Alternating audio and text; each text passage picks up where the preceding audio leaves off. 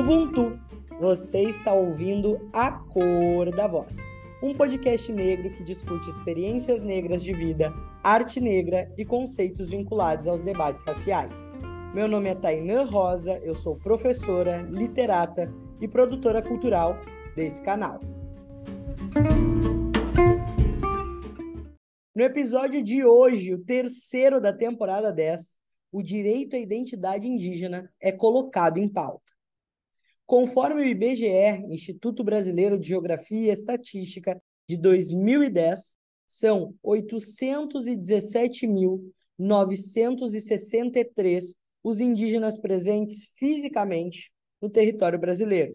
Desses, quase metade são mulheres indígenas. Assim, a existência de uma identidade indígena brasileira passa marcadamente pelo corpo feminino. Em Ideias para Adiar o Fim do Mundo, Ailton Krenak afirma o seguinte, abre aspas, se as pessoas não tiverem vínculos profundos com sua memória ancestral, com as referências que dão sustentação a uma identidade, vão ficar loucas nesse mundo maluco que compartilhamos. Fecha aspas, página 9. E por isso eu questiono a vocês: como manter uma identidade ancestral em um mundo que não garante a possibilidade de existência através de direitos humanos básicos? Precisamos, por um lado, sobreviver para que, de outro, possamos manter e construir a nossa cultura. Tudo isso de uma forma imbricada e movente. Uma das ideias de Krenak para adiar o fim do mundo é expandir a nossa subjetividade. Por esse motivo, para falar sobre direito à identidade indígena, no episódio de hoje conversaremos com Raquel Cubel e Tainá Andes. A palavra síntese do episódio de hoje é performances indígenas. Raquel Cubel é atriz, produtora audiovisual, roteirista e performer das linhas do teatro do oprimido e da arte decolonial. Pedagoga, mestre em educação e doutoranda em educação pela Universidade Federal do Rio Grande do Sul, é natural de Manaus, capital do Amazonas, e reside em Porto Alegre, RS. É descendente das etnias Cubel e Tucano realizadora de curadoria em festivais como Porto Alegre em Cena e apresenta performances em praças públicas e casas de cultura da cidade de Porto Alegre, em conjunto com as feiras de artes indígenas. Tainá Andes é pesquisadora, artista independente e performer. É integrante da Índios.com, Companhia de Teatro Vitória Régia e do Instituto de Pesquisa Tabirune, trabalha com projetos de pesquisa na área de processos criativos em dança, como acionadora de microacontecimentos decolonizadores, em que uma das vertentes é a performatividade e a ancestralidade cocama, formanda do curso de dança na Escola Superior de Artes e Turismo, através de experiências distintas, também atua como provocadora de consciência e expressão corporal. Maravilhosas, sejam muito bem-vindas ao canal. Raquel, vou começar por ti.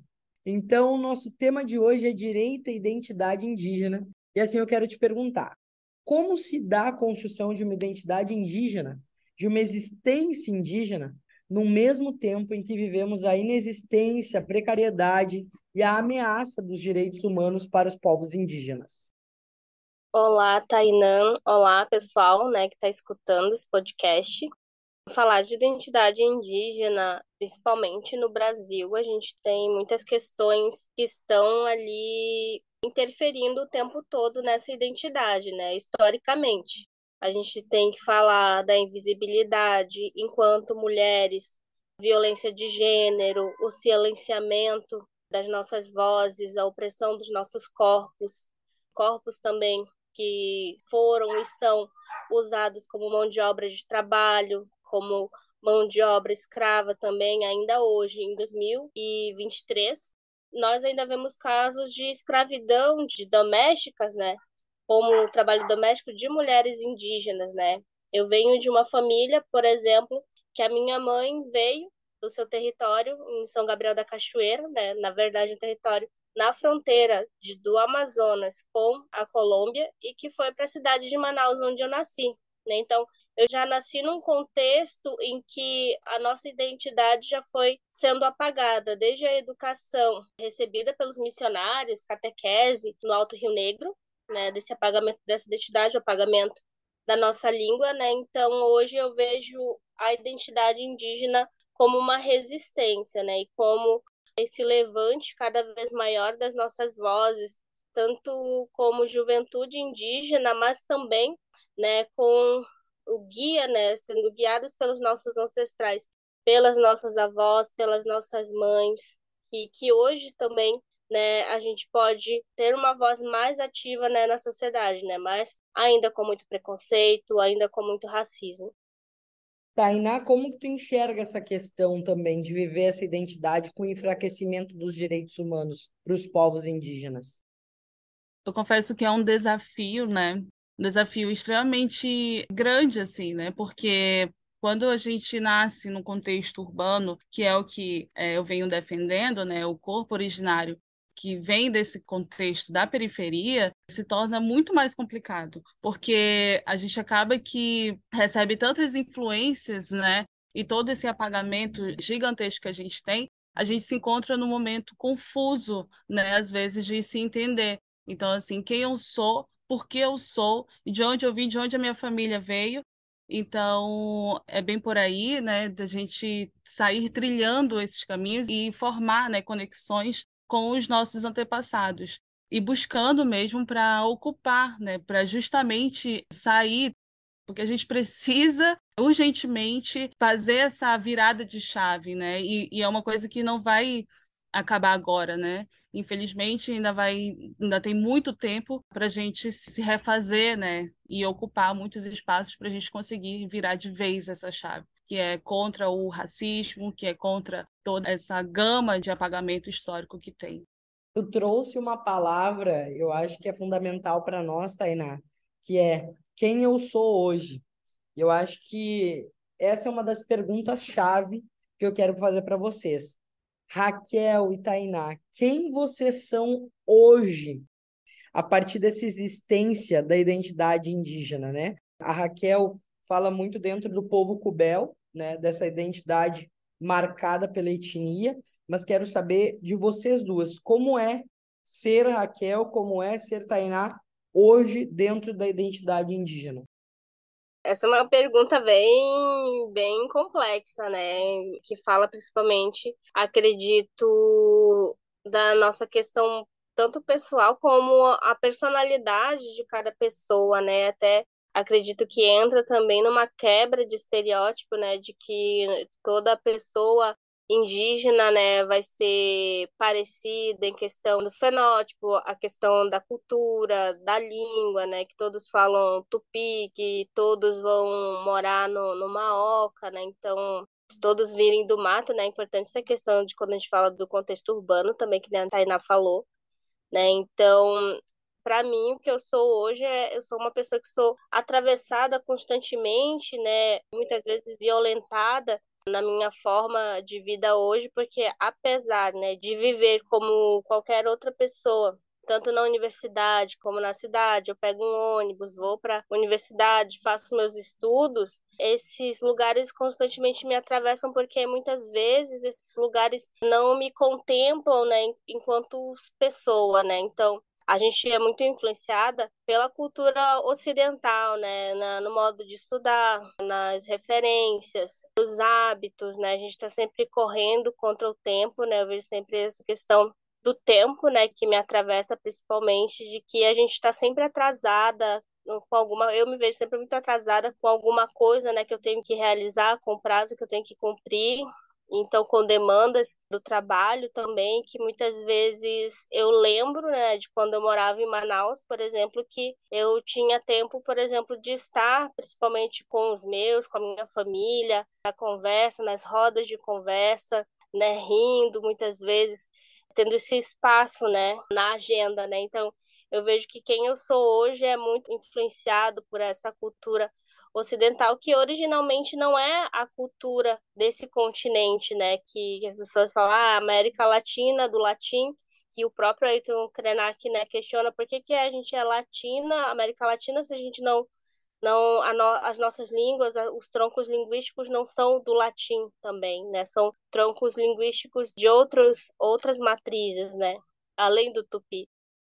Muito obrigada, Raquel. Acho que essa é uma primeira questão, né? Esse atravessamento do entre-lugar, como fala o Homi Baba, né? A gente se constrói dentro dessa via diaspórica, mesmo sendo, no caso de vocês, né, povo originário do continente americano, se constrói numa via diaspórica a partir de que tu é o fora do dentro, está dentro do teu continente, está dentro do teu país e se constitui como um lugar de outro, né? Então tu acaba se colocando nesse entre lugar da tua cultura nativa com uma cultura alienígena dentro do teu próprio espaço e ao mesmo tempo tentar agora dentro desse afastamento histórico se aproximar de uma cultura ancestral, né? Que difícil que é se colocar nesse lugar de ser um ser diaspórico dentro do seu próprio país, né? Tainá, quero te perguntar nesse mesmo sentido, então, né? Como se vê dentro de todos esses processos e essas imbricações? Eu sempre, dentro de uma performance no qual é, a minha última que eu consegui é, montar, que se chama Iberê Rio Rasteiro, ela é atravessada pelo relato né, da minha avó no Lago Apaurá e como foi a chegada dela até o coroado. E eu sempre trago nesse relato que eu sou filha do encontro das águas, né? Porque é bem por aí mesmo, nesse sentido de você se olhar para você dentro desse contexto, né? E ainda assim se negar, você está somando com esse apagamento, né? Dentro desse campo mais particular, né, a minha família, ela, basicamente, os meus parentes não, não têm uma consciência do que é se auto-identificar e se auto, como é que eu posso dizer, promover esse ato dentro da família tem sido um, um outro desafio, porque a minha família ela, ela se diz mestiça, mas quando a gente cai dentro do campo do que é a mestiçagem, do que foi na história, todo esse significado é extremamente um, um suicídio, sabe? Então, esse caminho no qual fui trilhando de descobrir quem sou eu e por que eu sou assim, por que eu sou a Tainá, é dentro da, da universidade que vai. A universidade mesmo que vai abraçar esse lugar, assim, especificamente uma professora, né, no qual eu gostaria muito de citar, a professora Yara, Yara Costa, né, que super me ajudou nessa busca, né, nessa desvenda, né, de desvendar, né, de colocar para fora quem é a Tainá e de entender que por mais que a gente mescle com outras culturas, que a gente tenha essas influências, a gente não vai deixar de ser menos originário por isso, entende? E aí são questionamentos assim que eu trago para dentro da, das rodas de, de, conversa, porque muitas pessoas no qual eu vejo que nascem dentro desse mesmo contexto ainda não conseguem se enxergar como tal. Então isso acaba que enfraquece também o movimento do que é essa retomada, né? E entender que a minha avó hoje ela não, não consegue se identificar enquanto indígena, porque naquela época foi muito dolorido para ela e ela teve que se desvincular da cultura, se desvincular de tudo isso para conseguir vir para a cidade e ter um, um trabalho, uma forma de sobrevivência, né, é muito delicado. Então é, é dentro dessas narrativas, né, que eu me asseguro, porque se a gente continuar dando voz para essas narrativas colonizadoras, a gente, a gente só vai enfraquecer o movimento. Né? Então, é, é, entender que a retomada ela é além daquilo que as pessoas têm visto e tem é, até é, ouvi várias vezes, né? Ah, a retomada é uma moda, a retomada virou uma moda. Mas como assim a retomada virou uma moda? Então, nossa, isso me tocou profundamente, assim, que foram logo nos primeiros passos que eu tive dentro desse campo, dessa retomada, e me marcou, né? E eu trago até hoje. Então, quer dizer, ah, porque virou uma, uma, uma questão de moda, é, e aí começaram a comparar dentro desse campo do afro-ameríndio, né, e tudo mais, porque teve um movimento negro e agora está vindo um movimento indígena que está aí, né, para o mundo que está começando a transbordar, né, porque a gente está começando a ir em busca de furar bolhas. Então, assim, é muito delicado, é muito delicado trazer esse debate para dentro de casa, onde os meus parentes eles se veem como manauaras, porque nós somos daqui, nós nascemos nesse território, mas tá, e aí, é o que mais? Né? Então isso não torna a gente menos originário, menos indígena. O que torna isso é, é o forte traço do, do racismo, né, que fizeram com que o meu povo perdesse a sua língua materna, que fez com que o meu povo colocasse diretamente para baixo do tapete tudo aquilo. Então, assim, o que eu trago nessas narrativas da performance, da dança, da arte, é justamente essa, essa força de, de você furar bolhas, inclusive dentro da minha própria casa, com os meus próprios parentes. E acho que é importante falar, Tainá, a questão da declaração e do reconhecimento civil, né? Tive falando assim, ah, minha família não se reconhece, ou poderia dizer não se autodeclara indígena, né? E como isso é importante, a gente sabe que no momento dos anos 2000, a FUNAI estava fazendo muito registro das pessoas indígenas, né? Com documento dizendo que tu era indígena, né? Ou que tu é indígena e o teu povo. Inclusive, quando eu fui no ano agora, ano passado, em 2022, em Manaus, para mim, muitas pessoas pareciam pertencentes a etnias indígenas. Eu olhava as pessoas, os traços das pessoas, eu que moro no Rio Grande do Sul, e me pareciam demasiadamente com fenótipo indígena.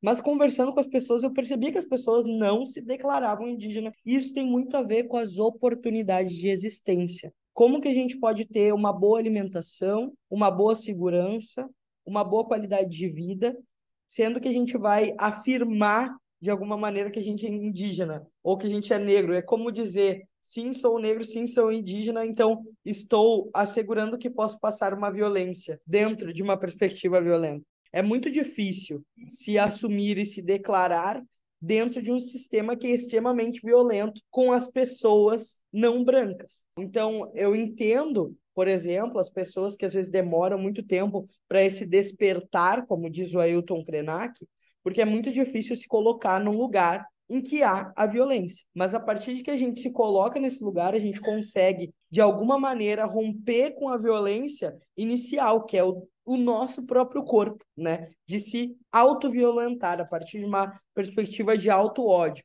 Usar essa subjetivação como uma coisa que vai vir de forma externa de mudança de mundo. Porque se a gente não se subjetivar, as outras pessoas não vão nos auxiliar a isso, né? Quais não sejam do nosso próprio grupo. Então tem aí um movimento. E pensando dessa questão civil, efetivamente, né? A gente sabe que tem esses documentos da FUMNA, inclusive conversei com um rapaz em Manaus que, quando eu perguntei para ele sobre a questão da identidade racial dele, porque eu via ele como uma pessoa indígena, e fui perguntar, na verdade, ingenuamente, o que, que ele poderia me falar sobre a família indígena dele, eu, eu cheguei nele nessa maneira, né? Perguntando o que, que ele podia me contar, ele me falou, ah, mas eu não sou indígena. E aí isso me desequilibrou um pouco, né? Ele falou: não, mas uh, meu pai veio de uma aldeia indígena, meu pai tem a documentação da FUNAI. Então, como que se dá esse pertencimento todo, né? E eu acho que agora, nesse momento, de alguma maneira, a universidade está entrando nesse lugar. Está entrando, né, trazendo da tua fala, nesse lugar de auxílio à autodeclaração para uma manutenção de cultura. Então, quero saber de vocês, assim, qual foi esse espaço, né? qual foi esse território que a universidade teve para a construção da identidade de vocês e qual a importância desse direito à existência dentro da universidade. Para mim, a universidade é, ela é de grande importância, sim, uh, na questão do até do empoderamento, né, enquanto mulher indígena e pesquisadora né? Até dentro dessa universidade, eu me reconheço como pesquisadora ativista, assumindo esse lugar, né, de uma vez que a, a universidade também usava de nossos corpos para nos pesquisar, né, de me colocar nesse lugar de pesquisadora também e de principalmente falar sobre as nossas sabedorias, né? O que para mim se torna um pouco difícil é dizer que para a gente ser mestre, né, para que as nossas sabedorias sejam reconhecidas, a gente precisa de um diploma, né, que valide isso, né? Porque a universidade é muito fácil vir uma pessoa não indígena, branca principalmente, fazer uma pesquisa, falar sobre a nossa história, sobre a história de algum povo, por exemplo, aqui no Rio Grande do Sul, falar sobre a história do povo guarani e o conhecimento dele ser válido e de um ancião, né, de um caraí, né, como chamam os xamãs daqui, esse líder espiritual, né, melhor dizendo, o conhecimento do branco tem mais valor por causa de um diploma. né? Então, para mim, as políticas públicas hoje é, me ajudam né, a ter esse lugar dentro, ocupar esse lugar dentro da universidade e demarcar os nossos corpos, que são políticos também, dentro dessa universidade, né? Então, a minha identidade, assim, dentro dessas políticas, né, como direito e não como favor, são respeitados, né, dessa forma mas ainda é muito difícil, né? Porque para mim, enquanto mulher indígena, eu vejo que essa objetificação dos nossos corpos, a hipersexualização também ainda, isso é desrespeitado, né? Na questão do assédio, principalmente, na questão de que mulheres indígenas, muitas delas são mães também dentro da universidade, que a universidade não tem esse espaço que acolhe as crianças, né? Muitas vezes é mal visto, né? Que as crianças não possam estar nesses lugares também. Né? Então, eu vejo que, ao mesmo tempo que, que nos empodera, ao mesmo tempo nos coloca numa caixinha que, que não nos representa, né? que não diz aquilo que nós somos. Né? Eu sou uma mulher indígena, eu ainda não sou mãe, mas eu pretendo ser mãe também, né? Então, a, a luta das minhas parentas, né, chamar de parentes não são os parentes sanguíneos, mas de outras etnias, né? Que a luta dessas pessoas é a minha luta também, quando uma pessoa que tem a sabedoria, né, que é milenar, que vai passando de geração em geração, não é respeitada ainda pelas burocracias, né? Ainda a gente vê que a gente tem muita coisa assim para fazer, né? Falando nessa questão da identidade, né, de uma identidade coletiva também. E acho que a política, né, e pensar politicamente esses corpos é o que nos traz ao direito à existência, né?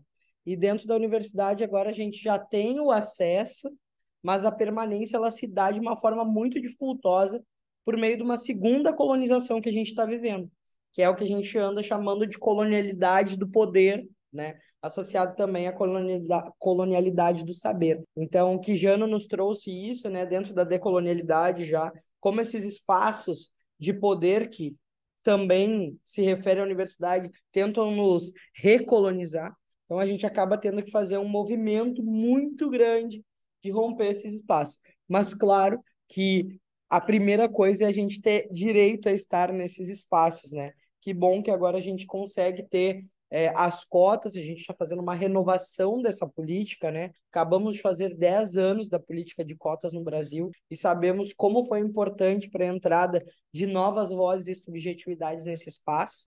E a gente espera que isso só melhore né, e qualifique a partir de que tenhamos também, por exemplo, professores indígenas, professores negros, né, dentro desses espaços, para pensar então outras questões como a do próprio território da universidade, que é como ter uma creche dentro da universidade para esses corpos políticos, né, que são atravessados por outras questões, que é ter um outro currículo, que é poder ter uma casa efetivamente que receba essas pessoas e essas coletividades, né, porque dentro de uma existência ancestral a gente acaba sendo muito coletivo, né, e a gente vive com os nossos e às vezes não consegue fazer com que eles entendam esse nosso novo espaço, porque eles nem podem estar ali, né? Pensando é, mais 10 anos, o que eu quero projetar aqui, né, junto com vocês, pessoas que também estão estudando, assim como eu, para ocupar esses espaços, que é daqui mais 10 anos a gente possa se configurar dentro desse espaço e receber outras pessoas como nós, né? E Tainá, te pergunto também, como que se dá a tua existência dentro desse espaço da universidade, como te auxiliou nesse processo de declaração indígena, né? Tu trouxe o nome de uma professora, né, professora Yara, então pode dizer de uma forma geral como que se deu essa vivência. Como vocês né, já disseram, nós temos o direito do saber, o direito de ocupar esses espaços. Então, assim, que é muito triste eu chegar numa universidade do estado do Amazonas e não ter, por exemplo, uma professora indígena assim, né? Então, e aí eu trago a professora Yara, né, que nasceu no interior do Amazonas e veio, é, mas que é, é, essa autodeclaração dela ainda é um pouco, ficou ali no campo, né, do apagamento mesmo, então ela chega na universidade trazendo esses questionamentos dentro do, de uma metodologia que se chama cartografias de si, no qual ela sai instigando os, os alunos e alunas e alunos, né, é, dentro desse desse campo da, da identidade, né? E aí que faz, é, então é um movimento ali, digamos que é, único, né? Porque ela está sozinha dentro desse campo, ali da área da dança, enquanto que é, outros professores talvez não percebam né, essa sensibilidade no qual ela traz ela tem enquanto pessoa, né? O que acaba tornando também um, um pouco difícil, né? Como eu falei, a gente sabe, a gente olha para as pessoas, a gente vê o fenótipo, a gente vê na cultura ali embutida que aquele corpo ele é originário, mas ele não tem, ele não, não traz essa autoafirmação. Então, assim, dentro desse sistema, a gente precisa mesmo oxigenar esses espaços para a gente conseguir, né, trazer, ocupar lugares muito maiores, né? Não só é, a graduação, né? For, gra, fez a graduação, forma, mas e depois vem o quê? Não é? Assim como a luta, né, das, das mulheres trans, né? Eu acompanho uma luta muito importante aqui, que é uma fugindo agora um pouquinho do foco, que é de uma amiga chamada Ariel, né? Então, assim, que está sempre sofrendo um embate ali dentro da universidade, né? Então, e é um corpo trans, né? Então, assim, então não só os indígenas e os negros, né? Mas entender que a gente tem uma diversidade gigantesca no qual a gente poderia juntar as forças, né? E não só esperar que esse, dentro dessa colonialidade, né? Existe aí esse, esse poder hierárquico do, do saber, o homem branco que chega na universidade e ocupa esse espaço no qual é, nem deveria, né? Que vem lá do sul, que vem, enfim, de vários locais, e que ocupa esse espaço que poderia ser de uma mulher do Alto Rio Negro, que poderia ser do Médio Solimões, que poderia ser, né? Então são esses esses lugares assim. E aí dentro, é, só para concluir, dentro desse, desse caminho no qual eu faço, eu trago o professor Luiz Davi também, que é um, um homem branco, cis, né, que trabalha 10 anos com o povo Yanomami e traz essa experiência com um projeto de extensão que é o Tabiuni, né? Então eu tenho que enfatizar isso no meio do caminho porque foi o qual me trouxe também possibilidades, né, de juntar de me juntar com essa equipe, no qual tem é, são várias pessoas, né, uma diversidade de pessoas, e dentro desse grupo eu caio ali de paraquedas como guardiã do povo cocama, né, não, não literalmente de paraquedas, mas enfim. E aí abre esse espaço para mim, né, enquanto esse corpo originário, para aprofundar ainda mais dentro dessa retomada ancestral. Então, é um, foi um projeto que veio do curso de teatro de dentro da Universidade do Estado do Amazonas e que promove parceria com outras pessoas, né, com outros, com outros povos, né, fazendo com que eles consigam ocupar né, esses locais e também multiplicar, né, essa a política pública no qual a gente tanto necessita, né. Então, é, é, acho que é isso. É importante dizer, né, Tainá, que no Acordo da Voz nós temos parcerias com pessoas não negras e não indígenas, declaradamente antirracistas, mas o que a gente diz é que essas pessoas não podem ocupar a nossa voz, né?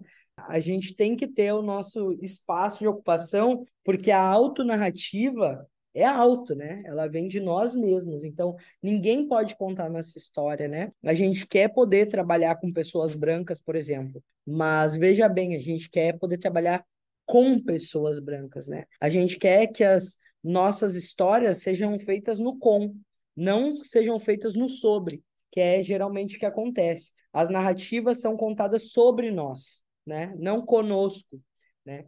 Ou não somos nós nem que podemos contar, né? É, não, não é nem um conosco em que a gente está metodologicamente implicado na produção, é um conosco em que a gente, de alguma maneira, também acaba servindo como matéria de aquisição científica, porque a gente não tem nenhuma escolha sobre o, processo metodológico. Então, o que a gente quer agora, nesse momento, é o espaço da autonarração mesmo, né? da criação, e que a gente sabe que mesmo assim, muitas vezes a gente acaba precisando de outros colegas antirracistas, não negros e não indígenas, por exemplo, para nos ajudar a abrir essa porta. Mas a gente espera poder estar nesses espaços para que nós também possamos abrir essas portas para os nossos irmãos, né? Que a gente não fique num espaço de dependência política, porque é ainda muito do que se vive no Brasil. Então, falando também sobre esse território, que eu acho que é um território tanto geográfico quanto um território político, que é do nosso próprio corpo, quero saber um pouco de vocês das performances, né? Como que se dão essas performances e quais são os projetos que vocês estão agora nesse momento? Eu trabalho com performance também desde 2015, né? Eu comecei em Manaus, inclusive, né? Como sou natural de Manaus, comecei em 2015 a partir de um convite de um amigo que participava da companhia Pombal, que é Luiz Vitali, né, que já é falecido, era diretor, uma, um diretor branco, né, mas que já trabalhava com pessoas indígenas, né? Então, dentro desse grupo, eu tive a oportunidade de conhecer alguns artistas do grupo de, de que hoje é o Dirobaiá, né? Já era o grupo Dirobaiá, mas alguns desses parentes participavam, né? O Anderson Caribaia, a Sandra Nanaína, a Caissara, né? Então, a Daiane também participava, assim, assistia os ensaios, né? Então, para mim foi muito importante, né? Também dentro, de... acredito que dentro dessa identidade também, porque politicamente eu não não estava participando de nada, né? Nem ligado à arte, nem ligado à educação. Né? E a partir do momento que eu vi que tinha parente, tinham parentes que falavam desse lugar, né, antes do, do discurso decolonial também da universidade, falavam desse lugar de, de contra contracolonial, né? Então, reivindicando esses nossos lugares dentro da sociedade, das línguas indígenas, do nosso modo de ser, dessa imposição da cultura europeia em plena Amazônia, né? Até mesmo o Teatro Amazonas, dentro desse contexto, né? Que tu conheceu também, né, Tainan? Que é um, um teatro com referência europeia, construído com mão de obra indígena, né? E como que os nossos corpos ocupam esses lugares, né? Então, a partir daí, até venci um pouco mais a minha timidez e hoje eu ainda tenho um pouco assim de timidez para me apresentar, mas eu vejo que isso é muito necessário, né? Eu sou artista de rua principalmente, né, onde eu comecei, e hoje em Porto Alegre eu continuo apresentando as performances tanto na dança, no teatro, tendo essas referências principalmente das mulheres, né?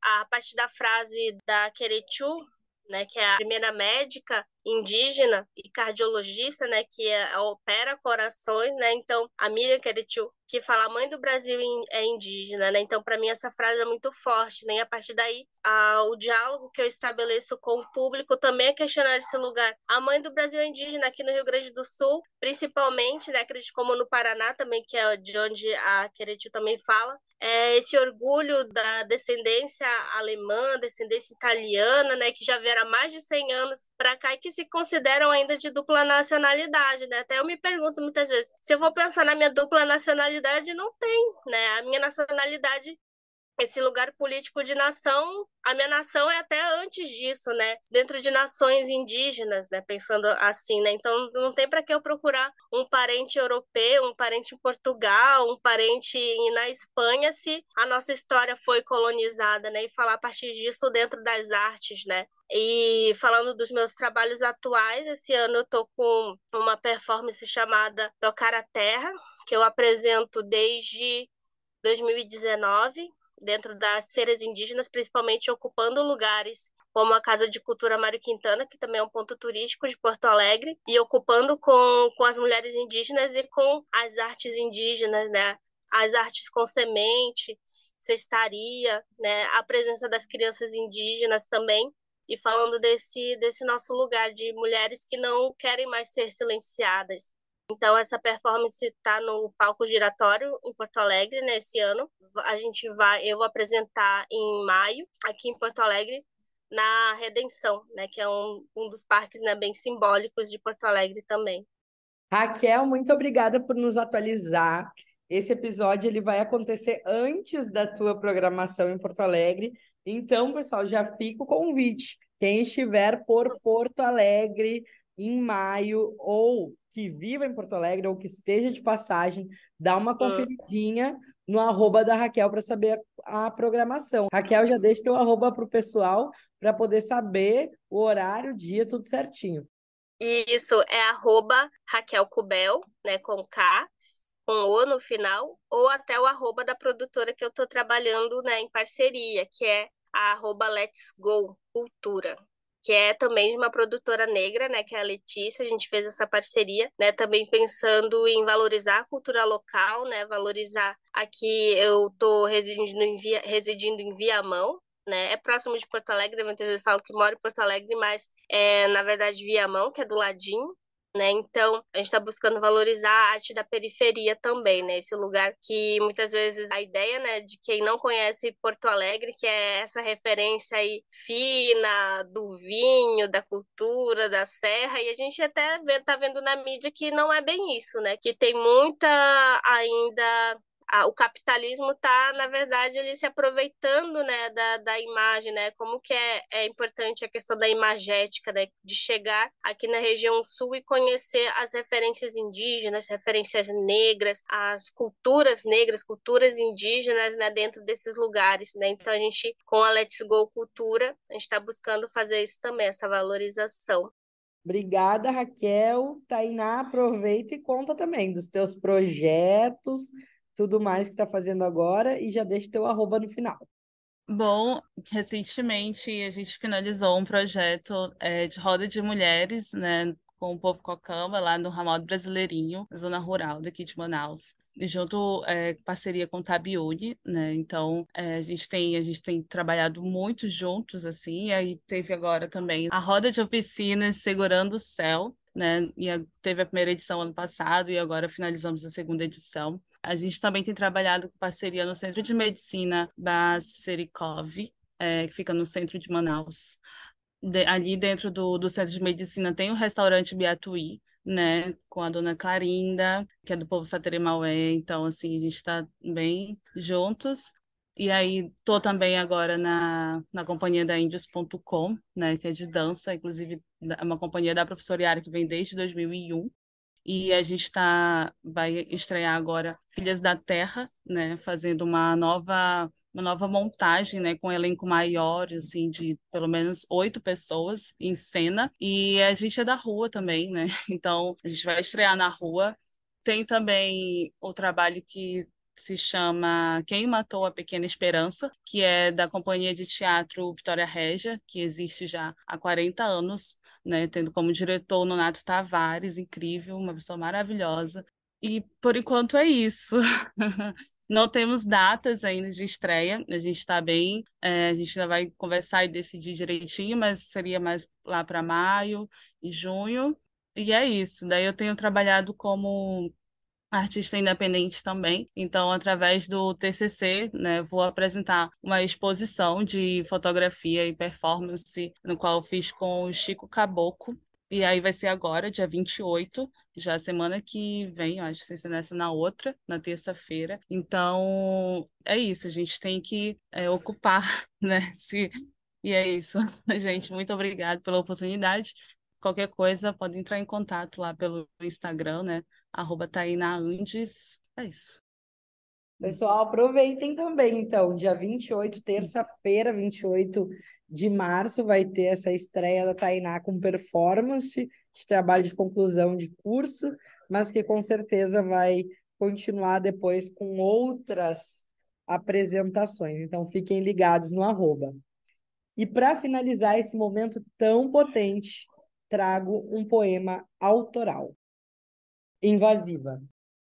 Sinto muito por meu eu idealizado, mas não por meu eu real. Aprendi a ver meu próprio cerne, invasiva. Invadida, invadi. Sou um núcleo de veios expostos, espesso, conjunto, pujante. Invado praças e esquinas, invado corpos, invado almas. Autorizada a ser invasiva, nem exploradora, nem explorada. Muito obrigada, Raquel e Tainá, por subjetivarem esse momento conosco. tchau, tchau. Anhum, gratidão. E o Surupac, muito obrigada. Tamo junto, gente. Obrigado, ouvintes, por nos escutarem até aqui. E não esqueçam, nos sigam em arroba Rosa Inventadeira para apoiarem o nosso projeto continuem acompanhando o podcast A Cor da Voz.